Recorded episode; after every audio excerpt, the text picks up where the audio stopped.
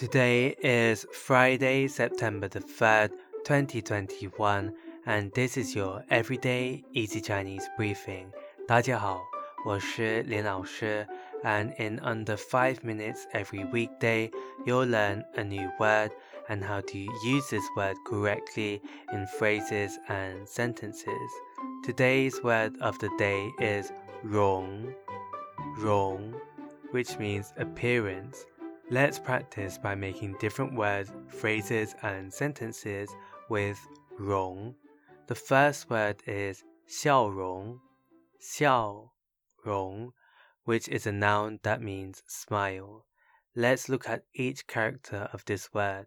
笑 means to smile and 容 means appearance.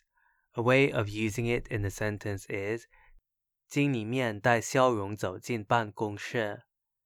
经理面带笑容走进办公室。The manager walked into the office with a smile. Another word we can create with 容 is 容易.容易. This is an adjective that means easy. A way of using it in a sentence is 他很容易相处。他很 容易相处. She is easy to get along with. Finally, we can create the word 宽容,宽容, which is an adjective that means tolerance. A way of using it in a sentence is 宽容是他的一个优点。宽容是他的一个优点。Tolerance is one of her strengths.